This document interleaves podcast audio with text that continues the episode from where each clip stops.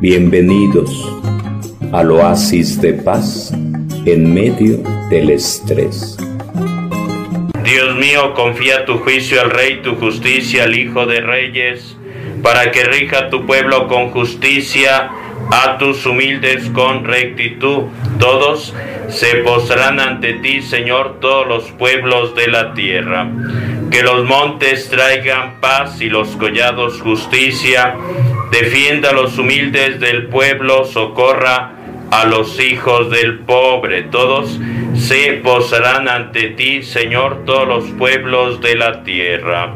En sus días florezca la justicia y la paz hasta que falte la luna, domine de mar a mar del gran río al confín de la tierra. Todos se postrarán ante ti, Señor, todos los pueblos de la tierra. Te pones de pie, si tienes tu vela, la enciendes, la tienes en alto durante el Evangelio. Aleluya, aleluya. El Señor me ha enviado a evangelizar a los pobres, a proclamar a los cautivos la libertad, todos, aleluya, aleluya. Al multiplicar los panes, Jesús se manifiesta como profeta. El Señor esté con ustedes. Proclamación de la buena nueva según San Marcos. En aquel tiempo Jesús, Jesús vio una multitud y se compadeció de ella porque andaban como ovejas que no tienen pastor y se puso a enseñarles muchas cosas. Cuando se hizo tarde se acercaron sus discípulos a decirle, estamos en despoblado y ya es muy tarde. Despídelos que vayan a los cortijos y aldeas de alrededor y se compren de comer. Les replicó, denles de comer ustedes. Ellos le preguntaron, vamos a ir a comprar 200 denarios de pan para darles de comer. Él les dijo, ¿cuántos panes tienen? Vayan a ver. Cuando lo averiguaron le dijeron cinco y dos peces. Él les mandó que la gente se recostara sobre la hierba verde en grupos. Ellos se acomodaron por grupos de cien y de cincuenta. Y tomando los cinco panes y los dos peces, alzó la mirada al cielo, pronunció la bendición, partió los panes y se los iba dando a los discípulos para que se los sirvieran y repartió entre todos los dos peces. Comieron todos y se saciaron y recogieron las sobras, doce cestos de pan y de peces. Los que comieron eran cinco mil hombres. Palabra del Señor. Todos puedes sentarte, puedes sentar. Denles ustedes de comer, denles ustedes de comer. Jesús ha predicado la buena nueva durante todo el día. La gente lo ha escuchado con atención y el tiempo se fue volando, no lo sintieron porque la palabra de Jesús llegaba a lo profundo de su corazón y lo sanaba, lo llenaba de paz, de serenidad, de fortaleza. Y en un momento determinado, ya que está oscureciendo, Jesús le dice a sus discípulos, denles ustedes de comer alimentenlos, denles de comer, alimentenlos.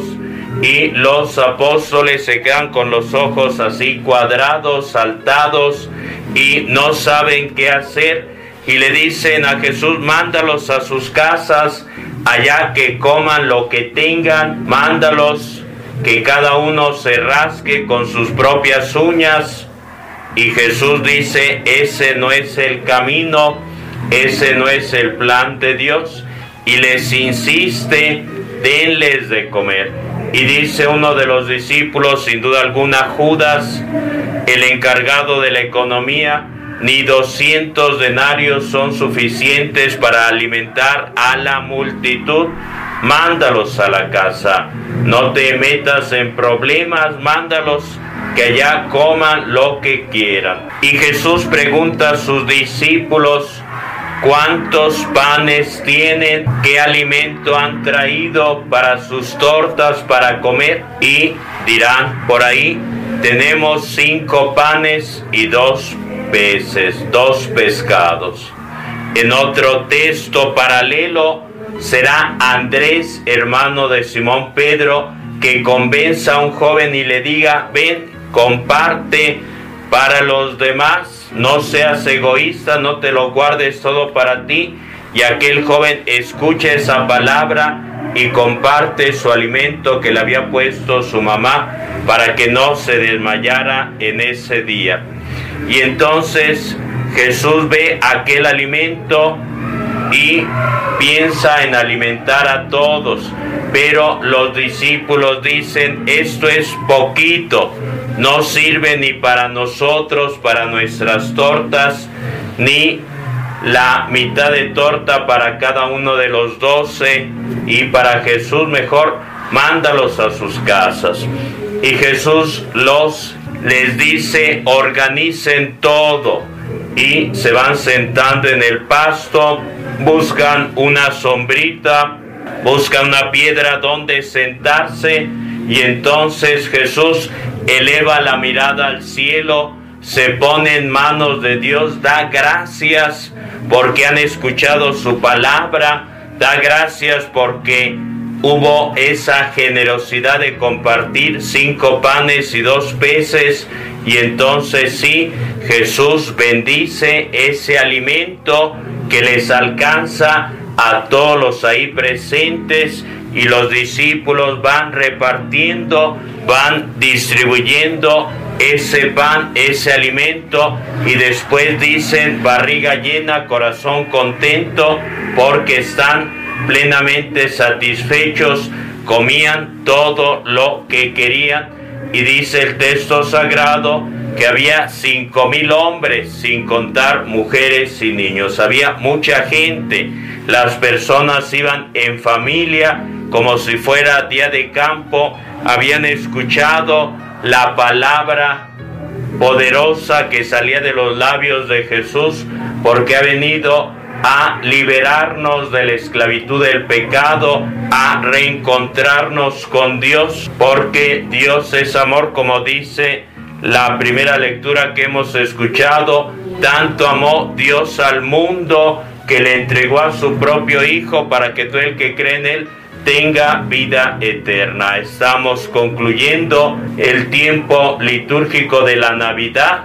Hemos acompañado a Jesús en ese adviento, en ese prepararnos, en ese acompañar a San José y a María para que tocando puertas tuvieran donde nacer el niño Jesús y lo único que encontraron fue un pesebre donde nació Jesús, no en el palacio del rey, no, sino en un pesebre donde pastaban los animales pero hasta allá llegaron los pastores que recibieron la indicación de los ángeles. Les traemos una gran noticia.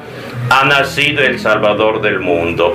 Y hasta allá llegaron, por supuesto, también los tres reyes magos llevando oro, incienso y mirra, llevando regalos al niño Jesús, reconociéndolo como verdadero Dios como verdadero hombre que un día moriría en la cruz, como verdadero rey, por eso tocaron las puertas del palacio y el rey Herodes se sobresaltó, le entró miedo porque tenía pavor ante la posibilidad de que lo derrocaran si se quedara sin poder.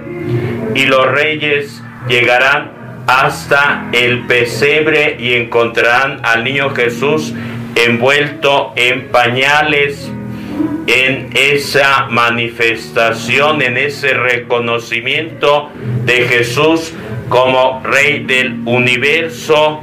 Por eso estamos también nosotros invitados a reconocer a Cristo Jesús, a adorarlo, a recordar que nació en un pesebre y cuando falleció en la cruz no tenía dónde reclinar la cabeza, sino que José de Arimatea le dio a Jesús, le prestó a Jesús, le donó a Jesús el espacio donde reposar.